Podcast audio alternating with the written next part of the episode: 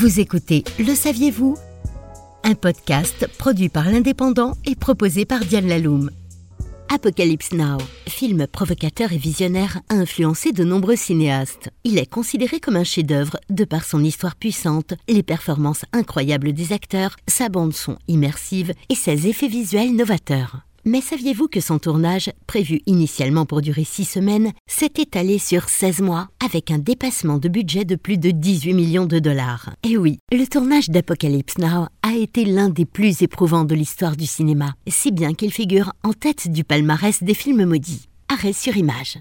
Tempête, pluie violente, typhon, inondation. Les conditions météorologiques ont causé des retards et endommagé les décors et le matériel, notamment les pellicules qui se sont altérées à cause de l'humidité. Un malheur n'arrivant jamais seul, Martin Sheen a eu une crise cardiaque. Surmené, l'acteur s'était perdu dans la drogue et l'alcool. Heureusement, il a été en mesure de reprendre le tournage, en dépit d'un calendrier serré et d'un budget en souffrance.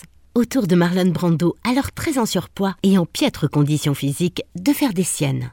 Brando était souvent absent, incapable de se souvenir des dialogues et de fort mauvaises compositions, ce qui a créé altercations et retards supplémentaires. Autre épisode malheureux, Francis Ford Coppola a récupéré des armes de guerre réelles pour les utiliser dans le film, ce qui a créé des problèmes avec les autorités locales et les gouvernements concernés. Coppola a donc dû faire face à des enquêtes, à des poursuites judiciaires en raison de cette utilisation illégale d'armes de guerre.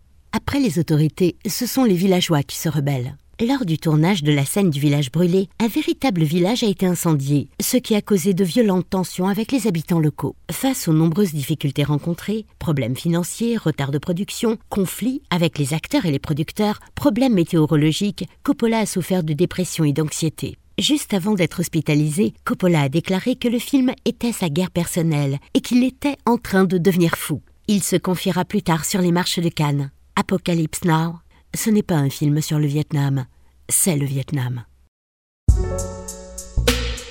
C'était Le saviez-vous? Un podcast produit par l'Indépendant et proposé par Diane Laloum.